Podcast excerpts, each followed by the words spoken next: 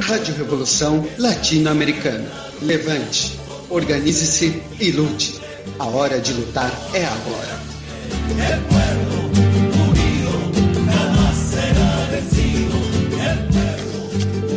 Boa tarde a todos. Nós estamos aqui hoje com o promotor de justiça, Pietro Kidikmo, é, e militante do Gazeta Revolucionária, nós vamos conversar a respeito daquilo que ficou conhecido mais entre os militantes como Patriot Act Tabajara, né? o projeto de lei, um conjunto de, de, de projetos de leis ou de legislação que remete ao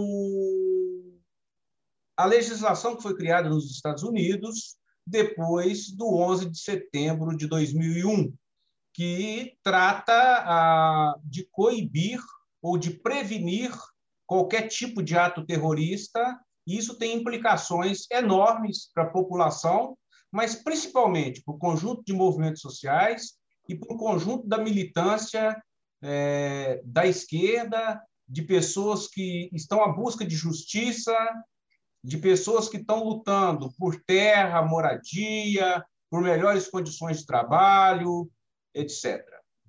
Então, é um conjunto de leis muito grande que teve início praticamente com aquilo que nós denominamos como um golpe que se iniciou no Brasil já no governo Dilma Rousseff, no segundo mandato da Dilma, quando ela promulga a lei antiterrorismo, que é a Lei 13.260 de 2016, que autoriza o, o, o Poder Executivo a agir né, de forma enérgica em relação a qualquer distúrbio social, como se aqui no Brasil necessitasse de uma lei antiterrorista. Um país que nem vulcão tem, para falar a verdade, é, nós não temos muitos acidentes naturais. Quando temos, geralmente são provocados até pela ação humana mesmo, né, de construção de casas em locais inapropriados, principalmente pela população pobre, que não encontra aí um direito de verdade à moradia que está escrito na Constituição e que é desrespeitado sistematicamente. Então, é, quando acontece uma enchente que alaga, que leva as casas, como vem ocorrendo muito no Rio de Janeiro, é, nós falamos em desastre natural, quando na verdade não é bem um desastre natural, porque a natureza vai fazer aquilo lá mesmo, choveu muito, vai ter muita água, e essa água tem que encontrar um lugar para onde ir. É, o terrorismo já é uma ação deliberada de grupos, de pessoas, é, no sentido, muitas vezes, de um desespero diante de alguma injustiça. Nós, do Gazeta Revolucionária, evidentemente que não somos a favor de atos terroristas é, para se resolver os problemas sociais. O que nós é, pedimos às pessoas é que se mobilizem, façam movimento de massas para poder reivindicar esses direitos e cobrar desses, os, esses direitos da população às autoridades constituídas no Estado, e não através de atos terroristas que muitas vezes, na maioria das vezes, é, é, traz é mais repressão e mais prejuízos para a população. Nos Estados Unidos, por exemplo, você tem praticamente um Estado policial, né? depois do 11 de setembro de 2001, onde que o governo praticamente é, pode entrar nas casas, é, fazem diversos tipos de intervenção sobre a desculpa de que ali pode estar sendo organizado um ato terrorista. Outras vezes, uma simples ação individual de um indivíduo louco, desequilibrado, que sai atirando, né, porque nos Estados Unidos muitos estados permitem a compra de armas por parte da população, alguém fica doido da cabeça, sai atirando, mata ali várias pessoas, geralmente dentro de escola, né, ou dentro de uma comunidade, e isso é classificado como ato terrorista. E essa classificação de como ato terrorista, ela cria uma situação muito constrangedora e que, na verdade, ela rompe com os parâmetros daquilo que nós chamamos de democracia. Então, o Estado ele pode tudo a qualquer momento sobre a desculpa de que está sendo organizado um ato terrorista. Aqui no Brasil não tem terrorismo, não é, tinha o porquê ou razão de ser desse, desse conjunto de legislação, né, muito grande, aliás, que vem sendo aprovada desde 2016, desde 2016, para coibir e reprimir atos terroristas. Que eu saiba, não conheço nenhum ato terrorista aqui no Brasil, nunca teve, e de vez em quando até comenta o que tem uma célula terrorista em algum lugar, principalmente em, em naquela cidade, como que chama, Pietro, lá da, das, das, em Cataratas do Iguaçu, em Foz do uhum. Iguaçu, né? Sim. Mas eu fui descobrir por que, que eles falam de vez em quando que ali tenham alguma organização, alguma ligação com os terroristas, porque ali está a maior comunidade árabe do Brasil, está em Foz do Iguaçu. Então, é... o que vem à mente da população quando se fala em terrorista, geralmente é um preconceito muito grande contra os árabes isso foi disseminado pelos, principalmente pelo movimento sionista, que tem um acordo com os Estados Unidos e que praticam um verdadeiro terrorismo de Estado a partir do Estado ou do governo de Israel contra os árabes e principalmente contra os palestinos, que estão sendo, neste momento, encurralados na faixa de Gaza, bombardeados com armas de guerra com mísseis e quando se fala de terrorismo vem à mente ali algum árabe, né, um barbudo com turbante na cabeça, é, é, mas já é também um preconceito, porque não existe nada mais terrorista do que o próprio Estado norte-americano que intervém no mundo inteiro bombardeando populações inteiras né, com armas muito sofisticadas bem como o Estado de Israel, que também tem armas as mais sofisticadas do mundo, inclusive fornece dessas armas para o Brasil para combate ao crime organizado aqui, como drones que lançam, lançam projéteis sem ser tripulados, né? ou seja, são drones mesmos. Né? Alguém fica numa cabine, num lugar confortável, com ar-condicionado, e dali ele pratica alguma coisa como um videogame. E é isso que os palestinos estão sofrendo hoje na faixa de Gaza, já vem sofrendo há muito tempo, todas as suas terras sendo tomadas, e eu quero que vocês imaginem o seguinte: um, 12 soldados entram numa casa de uma comunidade rural, quase rural, é, de família vamos dizer assim, tradicional no local, não significa que seja família rica, mas são camponeses, criadores de ovelhas, e a mulher é estuprada, a filha é estuprada, os filhos são estrupados, é, e depois mortos na frente da do, do homem, do marido, e os soldados vão embora e deixam apenas esse sujeito. Ou seja, esse sujeito ele ficou com a cabeça com tudo para virar um homem bomba. Mas eu trouxe aqui, eu tô, vou conversar com o companheiro Pietro, para a gente discutir um pouco, conversar um pouco sobre essa legislação que está sendo montada no Brasil, que é as, a, uma lei, um conjunto de leis antiterror. Se, se tem razão de ser dessa legislação, que eu já falei que não, né? Mas o Pietro pode esclarecer melhor. E eu quero que o Pietro comente um pouco sobre essa legislação, né, quais são as principais leis, decretos, etc., e o que de fato já está sendo aplicado. Boa tarde, Pietro. Boa tarde, Marquinhos. Boa tarde a todos os nossos ouvintes. Para mim é uma honra, um prazer estar aqui, tentando colaborar, explicar algumas coisas que são extremamente importantes e que vão mexer, já estão mexendo e muito com a vida de todos nós. Talvez algumas pessoas ainda não queiram se dar conta, não tenham se dado conta, mas nós já estamos uh, digamos assim, sendo observados, monitorados há muito tempo. Uh, coisas bastante misteriosas andam acontecendo com algumas pessoas que têm uma coisa em comum, que é o pensamento contrário a essa ideologia fascista do governo federal.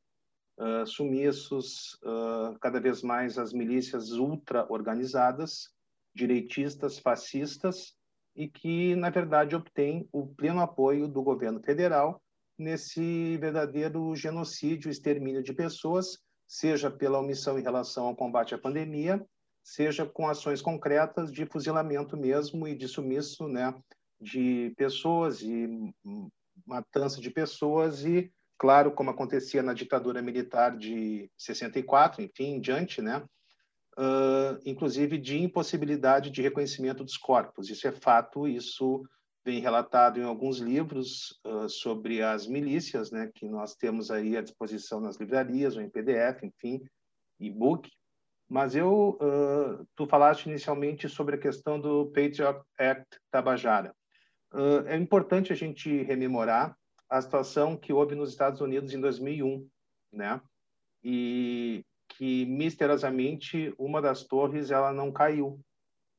A quinta torre ela não caiu e ninguém até hoje explicou isso. Então, claro que o programa não é sobre isso, nem vamos cansar o nosso ouvinte com isso, mas nós sabemos que uh, os Estados Unidos, o líder imperialista, capitalista, ele precisa de dinheiro. O capitalismo ele gira em torno de dinheiro, não igualitário, não de origem lícita muitas vezes, e que custa muito, muito, muito a vida das pessoas.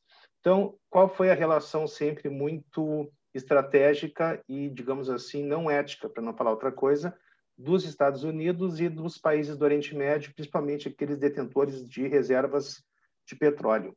Uh, para quem não sabe, né, mas eu penso que todos nós aí sabemos que uh, o líder do Afeganistão, o, agora me falhou o nome, eu ia falar do Saddam Hussein, o, aquele que dizem ter matado, é o me faltou o nome dele agora, o, Osama, Osama Bin Laden, supostamente, suposta, os Estados Unidos, há um tempo atrás, era aliado do, do Bin Laden, tanto que vendia armamentos pesados para o Bin Laden, porque o comércio bélico dos Estados Unidos é imenso, é um dos maiores do mundo, se não o maior. Então, a estratégia dos Estados Unidos é, é essa: eles fazem um, um comércio de valores estratosféricos de armamentos armamentos pesados, porque os Estados Unidos talvez seja uma das maiores indústrias bélicas do mundo. Então, tem, mantinha relações com os talibãs, armou-os dos pés à cabeça, assim como fez com Saddam Hussein no Iraque, até sugar tudo do Iraque, certo? E podemos incluir aí também a questão da Síria e de tantas outras nações que mantinham relações, digamos assim, amistosas com os Estados Unidos na questão da venda dos, dos armamentos. Lá pelas tantas, os Estados Unidos, e nós sabemos exatamente a razão por que acontece isso, uh, destrói, né, acaba destruindo, como fez com Saddam Hussein, como fez com Bin Laden. Então, quer dizer, os Estados Unidos, se a gente pode entender, arma, vende muita arma, né, ou seja, arma todas essas nações, ganha muito dinheiro com isso e depois faz a guerra contra essas mesmas nações com as quais ele tinha né, esse contato e contratos comerciais, né? Então, é uma coisa assim que, uh, se a gente realmente não conhece isso a fundo, se a gente não estuda e não lê sobre isso, a gente acha que isso é uma história em quadrinhos, que isso é uma, enfim, que é algo que não existe, né? Então, uh, se ficou, né, se pude me fazer claro, os Estados Unidos ganha duplamente no mínimo, por quê? ganha vendendo as armas e depois ganha tomando conta do país, assumindo esse país e retirando desses países, principalmente aquele que mais lhe interessa, né, que é o petróleo, na verdade. O próprio, a própria guerra que está acontecendo nesse exato momento, né, que ainda se tem dúvida sobre o cessar-fogo ou não entre Israel e, e os palestinos, em especial a faixa de Gaza, né, então que está ali confinada, Uh, tudo isso, na verdade, tem um apoio logístico, econômico, político, financeiro, bélico dos Estados Unidos. Para a gente ter uma ideia, uh, Israel, juntamente com os Estados Unidos, eles possuem dois tanques que conseguem rastrear, cada um deles, 150 quilômetros quadrados de algum míssil que possa estar na iminência de atingir Israel e eliminá-lo de uma vez só. Isso tudo com a colaboração dos Estados Unidos. Então, os Estados Unidos possuem relações promíscuas com várias nações do mundo, no sentido de vender esses armamentos a preço, né, a preços muito exorbitantes, e depois acaba fomentando a guerra. Né? Nós hoje temos um, uma presidência democrata nos Estados Unidos, mas de democrata, de democracia não tem nada. Então, Pietro, Pietro o Joe Biden, o Joe Biden na semana passada agora, dia 16, liberou a venda de 735 bilhões de dólares em armas só para Israel. Só para Israel. Tá e 35 bilhões em armas. Ou seja, o democrata Joe Biden, que supostamente seria um avanço em relação ao governo de Donald Trump, que era truculento, é, aprova agora, vai vender 735 bilhões de dólares em armas para o Estado de Israel, que está uhum. massacrando os palestinos. Exatamente. Aliás, historicamente, né, os democratas, quando no poder, comparativamente né, com os republicanos, são os que mais uh, fizeram guerras ao longo da história dos Estados Unidos e não podia ser diferente com John Biden. Uh, o que acontece, na verdade, além da.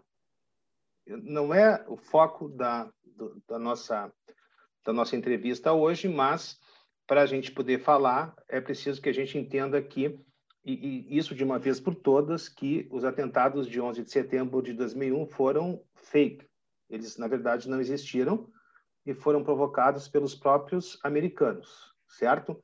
Isso já veio comprovado em vários livros, em vários documentos, inclusive por Trump, antes de assumir a presidência dos Estados Unidos, ao falar de uma das torres que a ele pertencia, né? que, curiosamente, aquela torre está lá, Isda, que é onde estava todas a, toda a economia, enfim, tudo aquilo lá, né? Ah, todas as economias, reservas guardadas, ou pelo menos grande parte ali dos Estados Unidos. Então, uh, claro que as pessoas preferem acreditar né, naquilo que a carochinha conta, preferem uh, né, uh, acolher uma tese americana, porque a cultura americana, infelizmente, ela já está impregnada há séculos, há milênios, tanto a europeia quanto a americana, aqui no Brasil. Então, é muito mais fácil a gente chorar e relembrar que houve aquela mortandade de pessoas e dificilmente, né? Mas por que isso? Porque a alma do ser humano é boa por natureza. Então, as pessoas boas não podem acreditar que um próprio país tenha sido o provocador de um atentado que matou vários dos seus, mas é o que aconteceu. Tudo isso em nome do quê? Do capitalismo. Tudo isso em nome do quê? Do imperialismo. Então, se ainda alguém tem dúvida de que os Estados Unidos são capazes de tudo, como a gente diz, né, matar a própria mãe, uh, não tenham dúvida disso. Eu mesmo, antes de me tornar um revolucionário, de estar integrando a Gazeta Revolucionária, aliás, né, não agora, mas já faz tempo, já me dei conta, né, e sempre tive aquela vida, né, tipo promotoria, aula, enfim, não dava tanta bola para a questão política, né? A partir de todos aqueles documentários que foram feitos por americanos, já uh, tinha bem presente dessa falsidade toda, até porque o próprio que depois foi presidente, Donald Trump, disse que aquilo foi uma farsa. E se você vai a Nova York, né, é patético porque eles reconstruíram, fizeram o memorial, né, do 11 de setembro, e ao final eles ainda lhe pedem uma gorjeta, lhe pedem um dinheiro, né? Quer dizer, é muita cara de pau por metro quadrado. As pessoas choram e tiram fotos e dizem, meu Deus, né? Então, outra, outra questão muito importante que o Marcos abordou é a questão do sionismo, né? Os sionistas estão presentes em todo o mundo, são judeus sionistas que dominam praticamente todos os meios de comunicação, toda a economia mundial e são realmente devastadores, devastadores.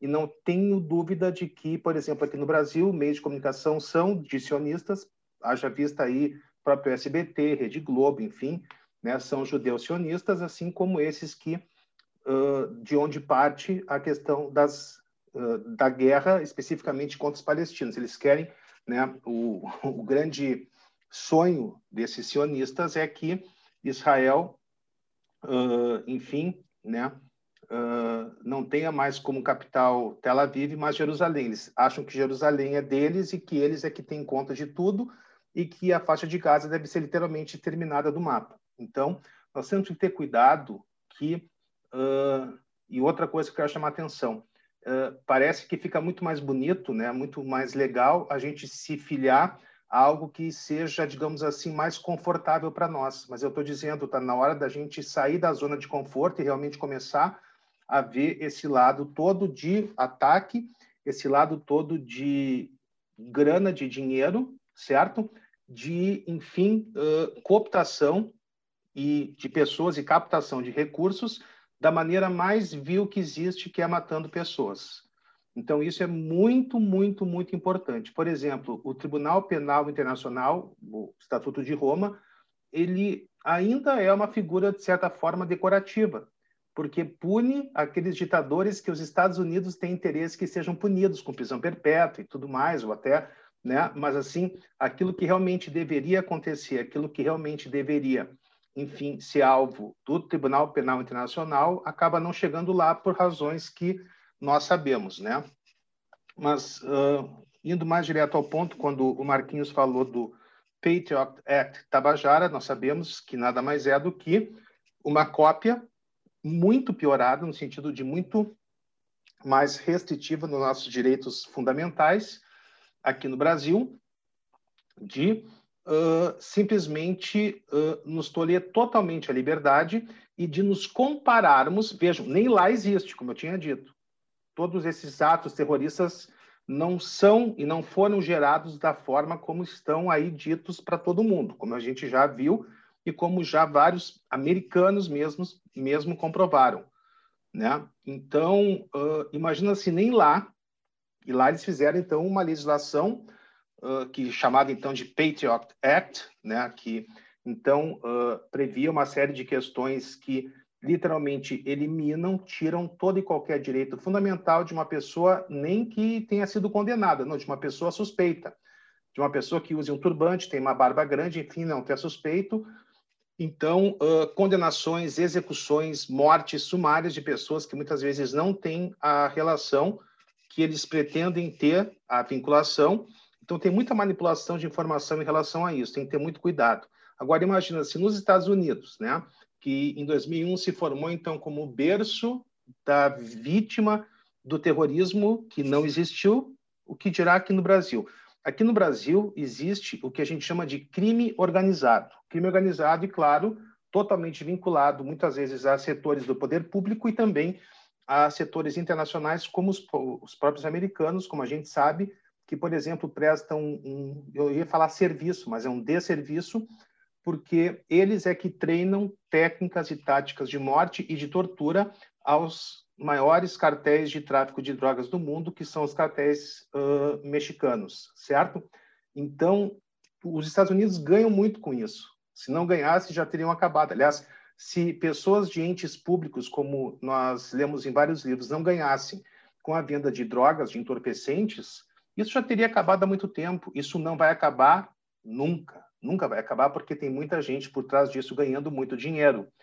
Então, uh, para ter uma ideia, a Lei 9.034 de 95, que era, foi a primeira lei do crime organizado no Brasil, ela nem tinha o conceito do que era crime organizado. O Brasil não tinha.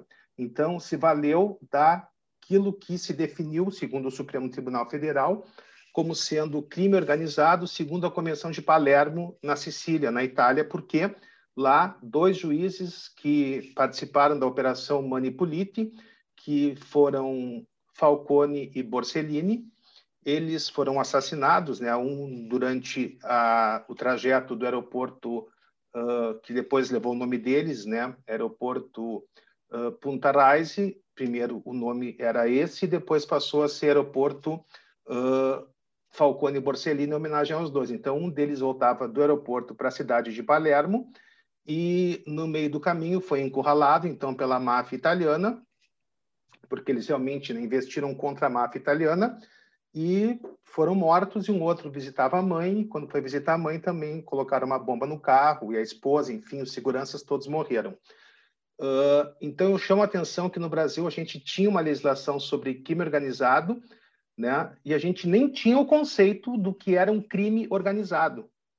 Aí só depois, com a Lei 12.850 de 2013, a Lei de Organizações Criminosas, é que a gente então passou a ter um, um conceito, porque para o direito penal, para a gente incriminar, para a gente condenar, processar criminalmente alguém, nós temos que ter conceitos fechados. É aquilo que os alemães chamam de Tatbestand, ou seja, a tipicidade deve ser fechada.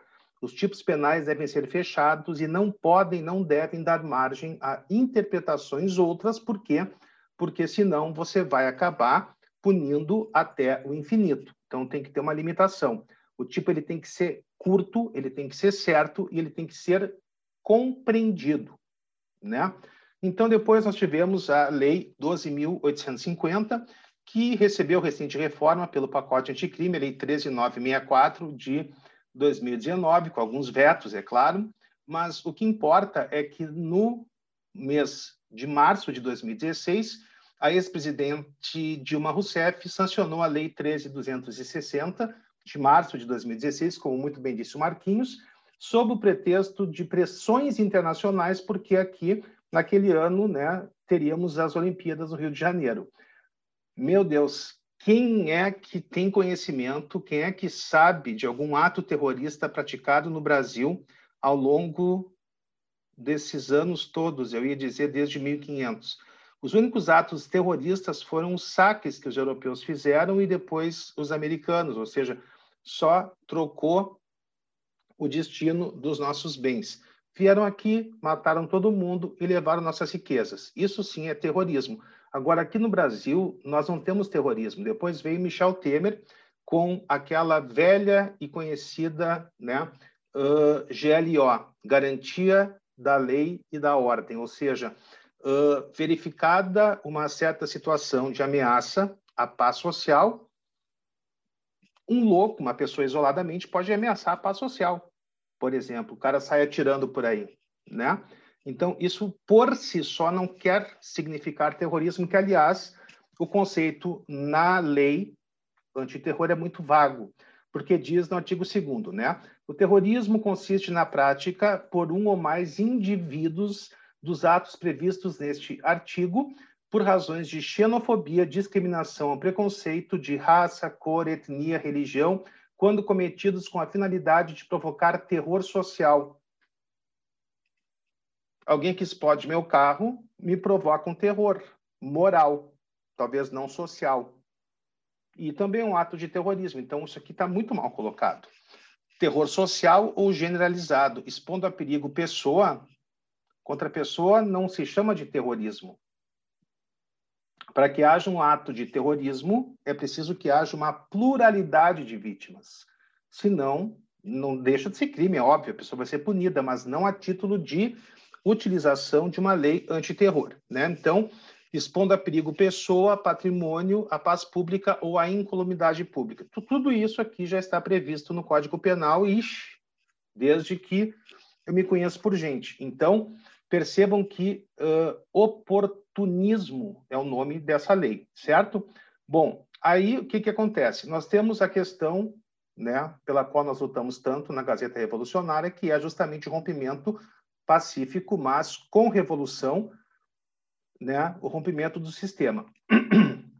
E aí, o que, que o Major Vitor Hugo, no projeto 1595, que vai a todo vapor, se você não sabe ainda, é bom você se inteirar disso, então, nós temos um parágrafo segundo, ainda bem que está em vigor, nessa malfadada Lei 13.260 de março de 2016, a Lei de Terror, que diz assim, parágrafo segundo, o disposto nesse artigo não se aplica à conduta individual ou coletiva de pessoas em manifestações políticas, movimentos sociais, sindicais, religiosos, de classe ou de categoria profissional, direcionado ou direcionados, perdão, por propósitos sociais ou reivindicatórios visando a contestar, criticar, protestar ou apoiar com o objetivo de defender direitos, garantias e liberdades constitucionais sem prejuízo da tipificação penal contida em lei.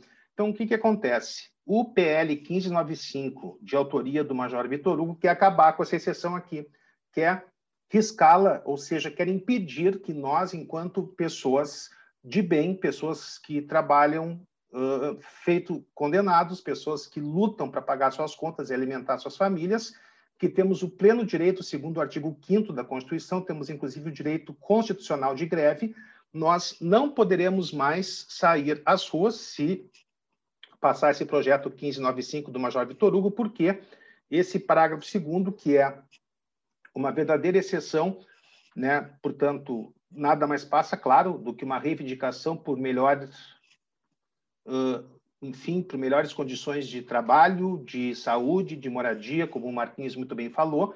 Aliás, todos esses, né, direito à vida, direito à saúde, direito à moradia e né, educação, tudo, tudo, tudo isso está naquele que é o mais importante artigo e é auto-aplicável, ou seja, de aplicação imediata, que é o artigo 5 da Constituição da República, que trata dos chamados direitos fundamentais, que não precisam de uma lei ordinária, de uma outra lei, digamos, né, abaixo, porque a Constituição é o ápice da pirâmide. Então, uh, eles querem simplesmente proibir.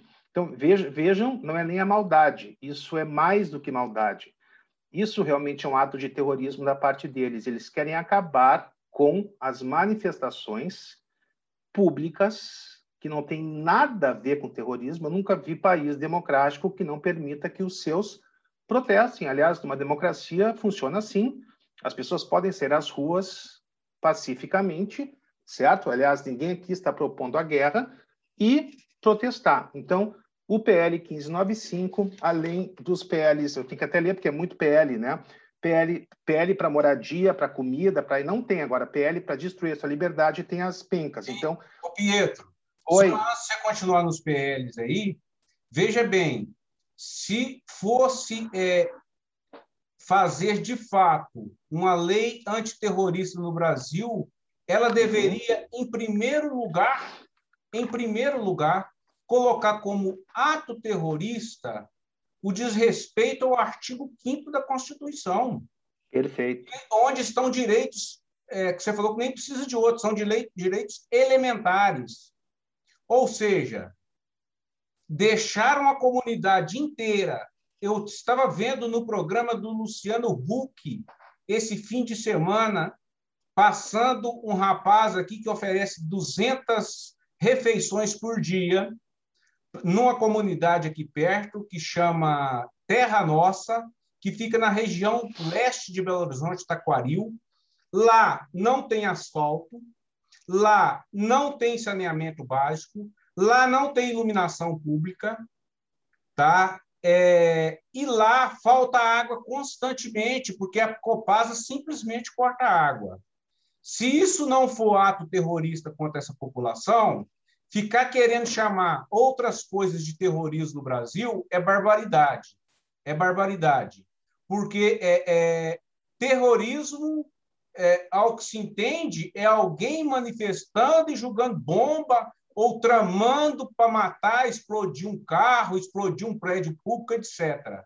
Agora, é, é, não é considerado terrorismo deixar as pessoas sem saúde, deixar as pessoas sem saneamento básico, deixar as pessoas sem direito à educação, deixar as pessoas quase que sem direito à vida. Quer dizer, deixar as pessoas morrer por inanição lá numa comunidade, numa ocupação, que eles sequer não têm o direito à moradia que está no artigo 5 isso não é considerado terrorismo.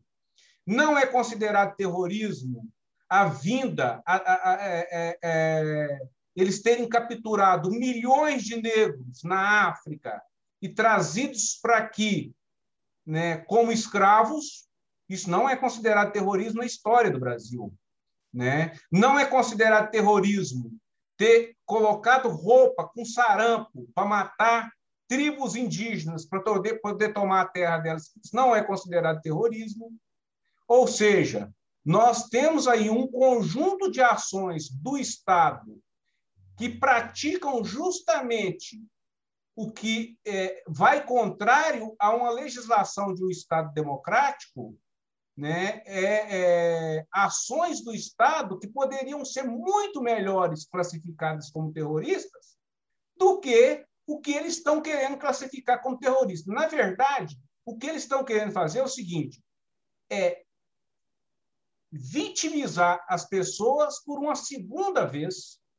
Primeiro, as pessoas são vítimas de um Estado violento, de uma classe dominante violenta, que não quer a divisão de qualquer tipo de bens para que as pessoas sobrevivam, elas querem tudo para elas, elas querem tudo para elas, elas querem concentração de riqueza ao máximo possível, né?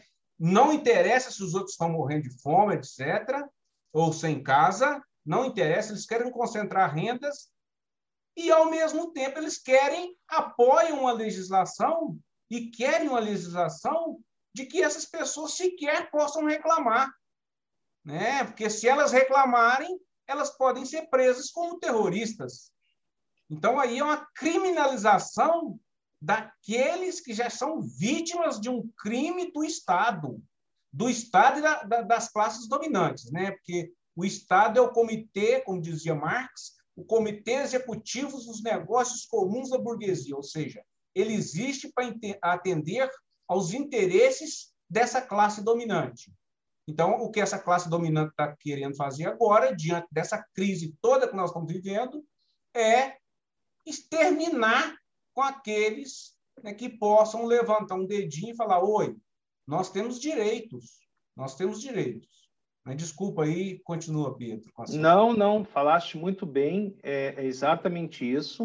Uh, a chacina uh, moral, material, por omissão que os sucessivos governos fazem contra a população, isso sim, falaste brilhantemente, sem dúvida alguma, isso são atos de terrorismo e mais, são atos típicos de genocídio porque isso significa você não ter saúde, você não ter acesso a saneamento básico, você não ter acesso a uma moradia digna, isso significa morte. A morte lenta ou a morte iminente ou a morte imediata. Então, isso, e muito bem ponderado, isso realmente são atos de terrorismo. Agora, e exatamente há uma inversão de valores muito grande exatamente por isso, ou seja, porque você não tem absolutamente nada do governo. Ou melhor, você tem. Você tem achincalhamento, menoscabo, desprezo, prisão, morte, esquadrões da morte, milícias para exterminar aquele que pensa, que ousa pensar e ousa reivindicar, que tem todo o seu direito de reivindicar, por uma vida melhor. Todo mundo quer trabalhar, não é isso? Ou será que as pessoas são vagabundas? Claro que não. Agora, a questão é, o Estado oferece trabalho, oportunidade, o Estado tem um programa de inclusão do jovem que sai ali do ensino médio, da universidade, quem consegue fazer universidade para conseguir se colocar no mercado, não tem. Isso que a gente está falando de uma camada de população muito mais privilegiada, entre aspas. Privilegiada não, né? É o normal em qualquer país do mundo, mas aqui é privilegiado quem chega a uma faculdade. Então, a gente teve reportagens, por exemplo, de advogados que catavam lixo em São Paulo, porque não tinham emprego. Isso é um genocídio, isso é um terrorismo. Sim. Só que o Estado, se a gente está se fazendo claro, ele está conseguindo aperfeiçoar, mas no sentido contrário, aperfeiçoar uma legislação podre, porque uh, ainda assim a lei antiterror, aqui não tem terrorismo, é bem como você disse, eu ia falar isso na, na sequência nós não temos terrorismo aqui. Não tem explosão de metrô, não tem explosão de estação de trem, como aconteceu em Puerta de Atocha em 2004, lá em Madrid, por exemplo. A gente não tem isso aqui. A gente não tem um grupo que invade o Bataclan em Paris para explodir e matar uma série de pessoas. A gente não tem um motorista de caminhão, como aconteceu em Nice, lá na França, que sai matando pessoas dolosamente, ou lá em Barcelona, como aconteceu há alguns anos. Nós não temos esse tipo de terrorismo no Brasil. Nós temos é um terrorismo de Estado. O inimigo é o Estado. E quem pratica atos de terror, porque deixar as pessoas morrerem de fome, morrerem sem tratamento, invadirem terras indígenas, não protegerem os índios. Uh, nós temos um ministro da, uh, do meio ambiente que é um, é um pérfido, é um sórdido, que, além do que, ainda agora tá, está sendo investigado por várias falcatruas, vários crimes gravíssimos de exportação de madeira, enfim, de questões que né, sabemos que passam por uma devastação do maior patrimônio ambiental do mundo, que é a Amazônia, né? Uh, parece que aquele caso simbólico, né, o leading case da Raposa Serra do Sol, que foi julgado a favor dos índios, parece que isso não serviu para nada, porque os índios, primeiro, eles são absolutamente, nesse momento, desconsiderados no governo Bolsonaro. Aliás, muito pelo contrário, não só são desconsiderados, como são mortos, portanto, não só mortos por, as, por omissão, como também por ação. Né? Nós, então, hoje vemos aí incentivo, parece mentira, né? Incentivo de garimpeiros e outros que teriam, digamos, o direito de invadirem terras indígenas que são sagradas, pertencem à União, mas tem como é uma espécie de usufruto vitalício para os índios. Então, uh, nós estamos repetindo, só que com requintes de crueldade, aquilo que fizeram né, desde 1500.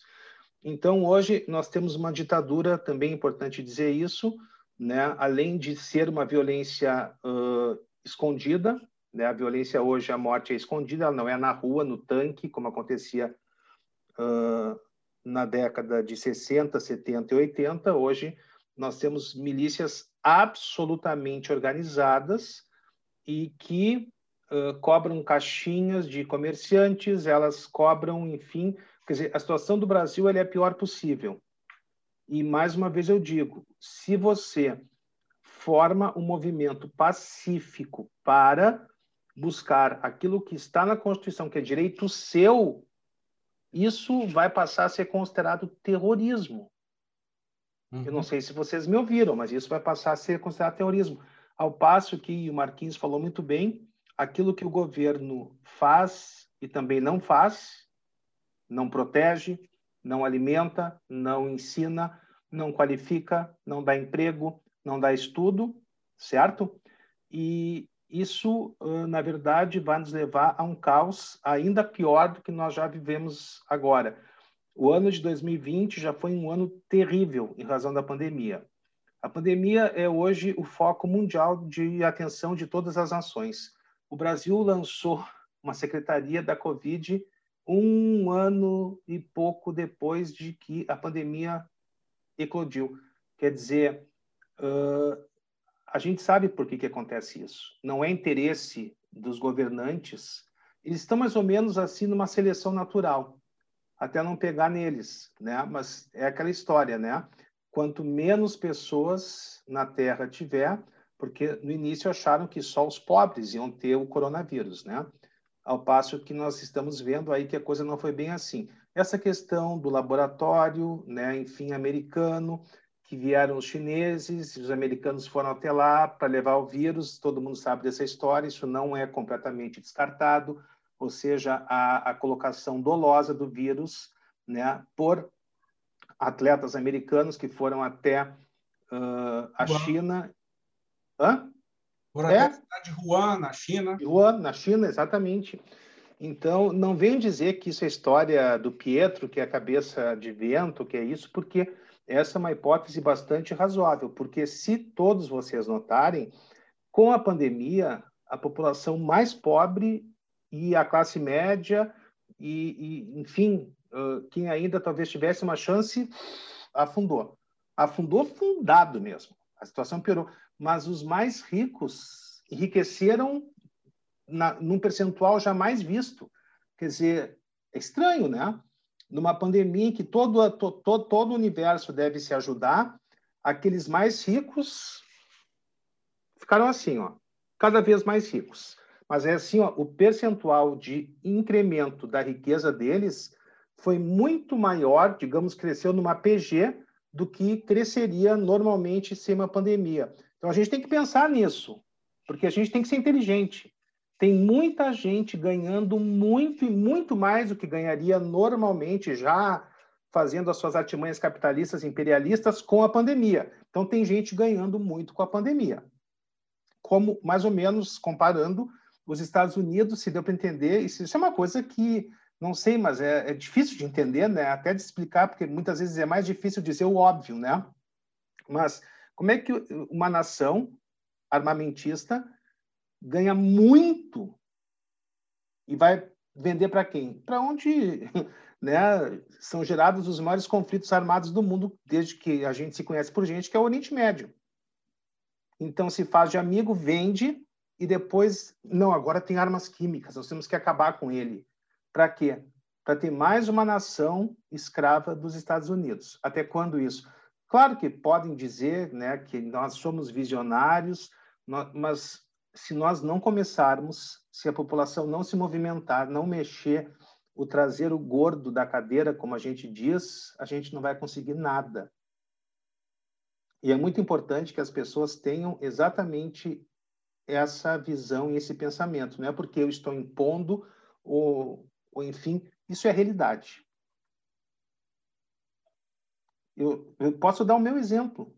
Eu não estou, estou há quase dois anos na Gazeta, porque eu acredito no projeto da Gazeta.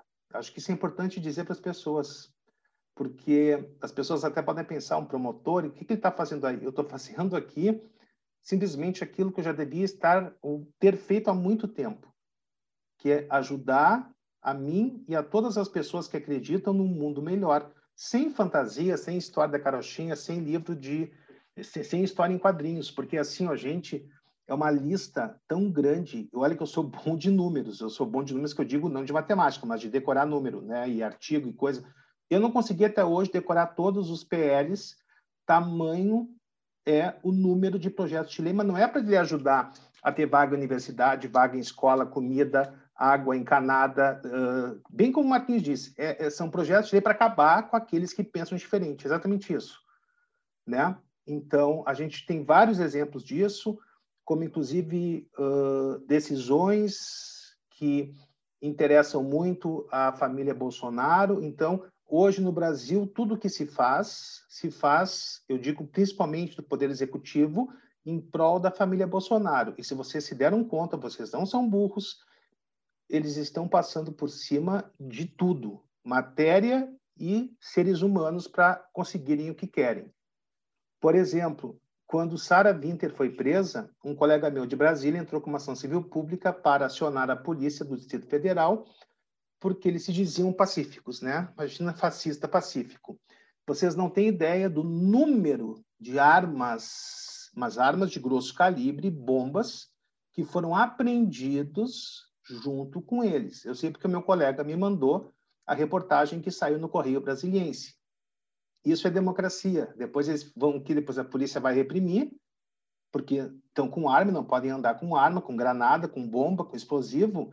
Então, vamos pegar e pensar um pouquinho se temos uma faísca de terrorismo aqui, são dos grupos que apoiam os fascistas que estão no poder.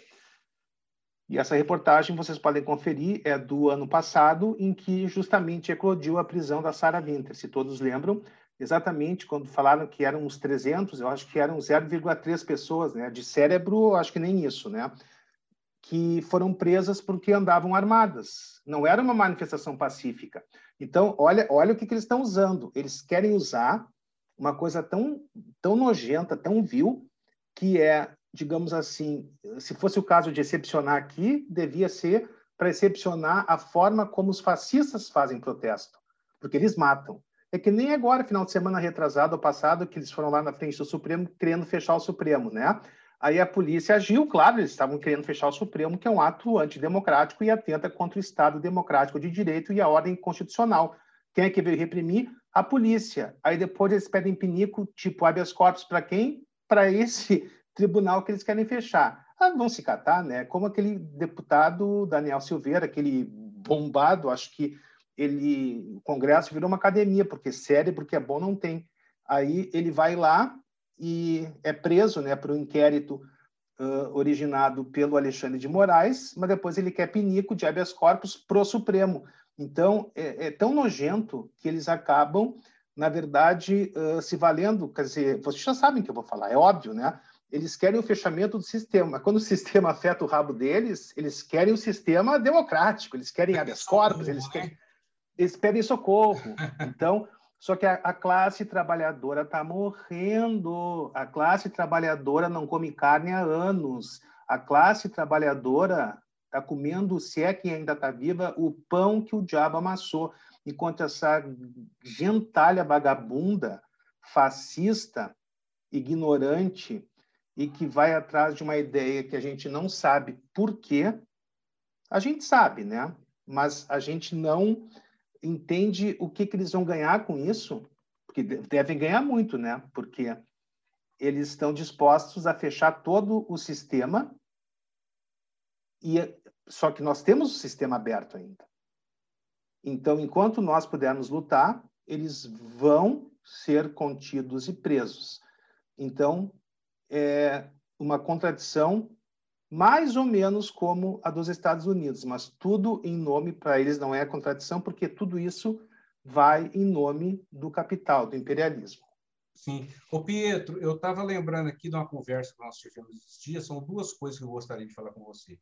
É... eu estava te falando que as pessoas acham muito violento um trombadinha, é, encontrar com a mulher, arrancar a pulseirinha, o relógio dela, aí tem que ser cacete nele, tem que esfolar o cara, levar para a delegacia, arregaçar com ele, papapá. O cara já é um fudido, né? às vezes está roubando é mesmo para conseguir uma comida ou um crack, é, alguma uhum. coisa para se ver livre dessa situação de sofrimento, porque o uso de crack também é de gente que está, na maioria, está com algum tipo de sofrimento, seja ele geralmente das classes mais pobres, mas até da classe média da classe rica, tem gente que usa drogas, porque o nível de sofrimento é, é, ou por questões sociais ou por questões particulares, está com um nível de sofrimento, precisa de ajuda.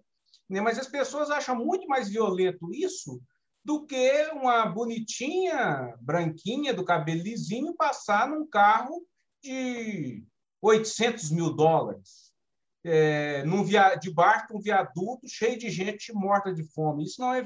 As pessoas não consideram isso violência. E isso é muito mais violento do que a atitude de um de um de menor, né, um menor de idade, é, é, tentar arrancar a pulseirinha. Pelo menos eu vejo assim. Né? E muito mais violento ainda é um deputado, ou um político, ou um empresário, não é só os políticos, os empresários fazem isso também, desviar comida da merenda escolar.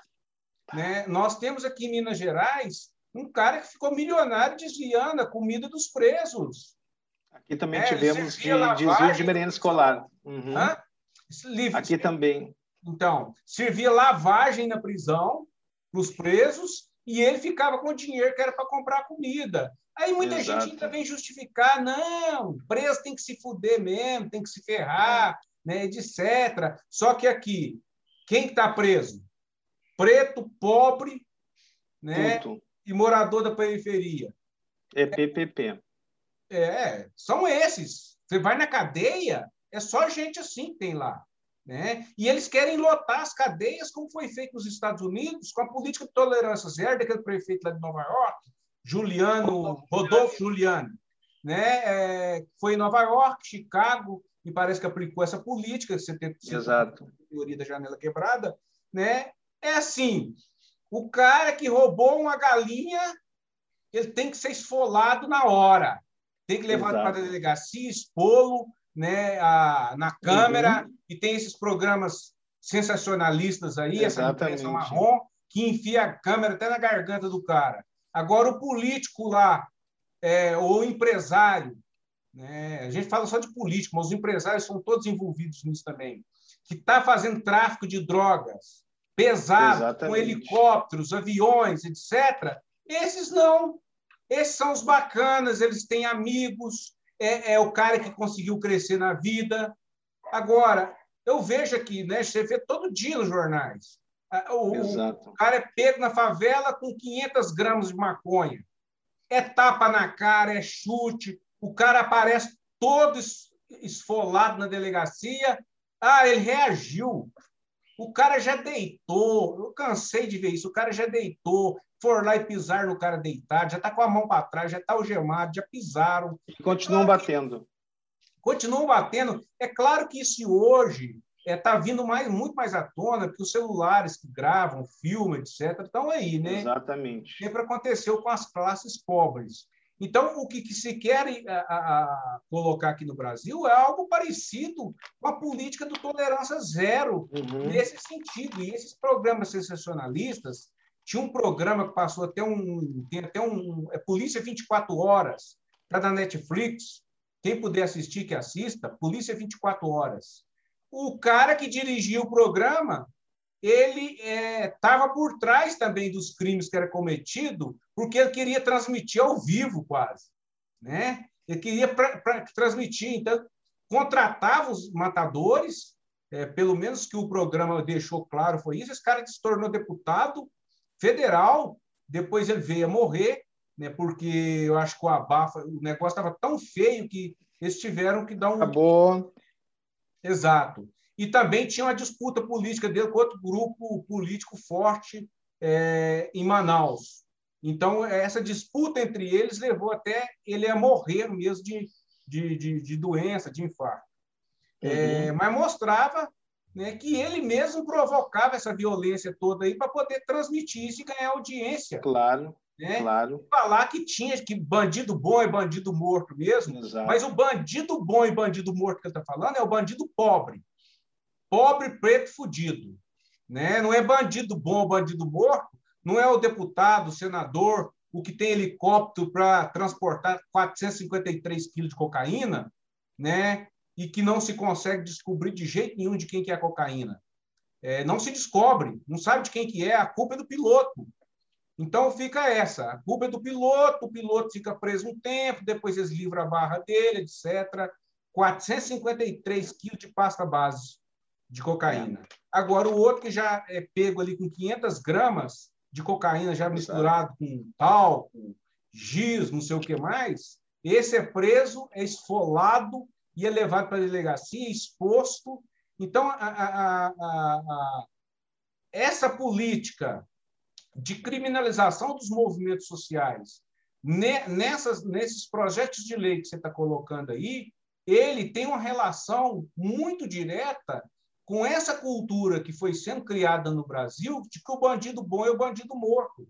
Mas só que o pessoal não se questiona que bandido bom é o bandido morto. Todo mundo fala, ah, é qualquer um, mas não é verdade, não é qualquer um. Né? Quem tem bons advogados, se quer preso, vai. É muito difícil ser preso. E quando vai, fica pouco tempo também. Não é? Fica pouco tempo. Então é isso. É, eu vou pedir você, Pietro, para fazer um resumão aí e dar uma concluída para nós sobre o que, que vai significar para a luta social no Brasil é, esses projetos de lei antiterror. Né? É anti, antiterror não é, você já disse. Não é antiterror porque nós não temos terrorismo, não tem porquê de ser desses projetos. Uhum. Mas qual é a implicância deles para os movimentos sociais, os militantes políticos, para quem busca justiça no Brasil? É, uh, na verdade, só para uh, complementar, na verdade, uh, não complementar porque já explicaste muito bem, mas a questão do bandido bom, bandido morto, a população esquece um pouquinho que esse bandido um dia ele vai voltar. E se ele não for recuperado, ele vai voltar muito pior e vai levar muito mais gente de novo para a cadeia. Eu estou falando do bandido pobre que vai preso. Então, na medida em que você quer massacrar o preso, por exemplo, não é à toa que hoje o maior penalista vivo da atualidade, Eugênio Raul Zaffaroni, penalista argentino, ele criou há muitos anos a chamada teoria da co-culpabilidade ou, mais modernamente, chamada de co-vulnerabilidade. O que, que é isso? e ela é prevista expressamente em um único texto aqui no Brasil, que é na Lei de Drogas, que é a responsabilidade compartilhada do Estado, por exemplo, por fomentar o tráfico de drogas e o uso de drogas, por não ter ações concretas e mecanismos concretos de ação para acabar com isso. Então, o Estado ele fomenta isso a lei 11.343 de 2006 escreve no artigo 4 parágrafo 5 tá? Uma outra questão que se coloca é a absoluta né, desigualdade de renda no Brasil. Então, ele parte, vou explicar assim, de maneira mais simples possível, mas mais ou menos é assim aquilo que ele pensa e é um penalista absolutamente respeitado em todo mundo, tá? Vamos pegar aqui a marca Nike. Ora, se o cara vê alguém com tênis Nike, com uma roupa de marca, com isso ou com aquilo, né, dentro de um sistema justo e passa longe do capitalismo, do imperialismo, esse penalista parte da premissa de que todos deveriam ter a mesma oportunidade de ter esse tênis Nike. Essa é a questão. Então, não que ele se exima da sua responsabilidade criminal, mas se ele cometer um roubo, por exemplo, desse tênis Nike que ele não pode ter, mas que as outras pessoas têm, no mínimo, pela própria corresponsabilidade do Estado, que fomenta essa fenomenal desigualdade social, deve pagar parte dessa pena, digamos assim, a ser imposta a esse ladrão do tênis. É mais ou menos assim. O Estado cria todo um mecanismo de que só é bom quem usa tal roupa, quem usa tal tênis, na época que podia propaganda de cigarro, quem fumava tal cigarro, quem tem tal carro, né? Propaganda de cerveja só mulher gostosa, mulher bonita, o que também é crime, né? Porque objetaliza a mulher, tem a ver com a Maria da Penha, mas isso é assunto para uma outra discussão. Mas o que eu quero dizer é que nós todos temos corresponsabilidade nos crimes digamos assim, uh, menores do que os crimes, esses sim que são gravíssimos, como já definiram vários ministros do Supremo Tribunal Federal, que são crimes que atingem a coletividade, que são, na verdade, homicídios coletivos. Isso é um ato terrorista. Ou seja, políticos e criminosos do colarinho branco que praticam uh, desvios estratosféricos de milhões e bilhões de dólares, né? Uh, cometendo crimes contra a economia popular, crimes contra o sistema financeiro, crimes contra a ordem tributária, crimes de lavagem de dinheiro e por aí vai. Então, essas pessoas, elas vão presas por um certo tempo, assim, parece que para mostrar que elas estão, né, ou foram punidas, mas elas, em questão de muito pouco tempo, elas já estão na rua. E vejam bem, a população muitas vezes enxerga nessas pessoas uma certa forma de heróis. Eu não sei se eu estou tentando, né, se eu estou conseguindo me fazer entender, mas aquele cara que é o trombadinha que roubou um tênis, esse é odiado por 102% da população que, vendo uma reportagem dessas na televisão, diz tem que morrer, tem que morrer pastando, tem que ficar preso por uma vida inteira, tem que morrer,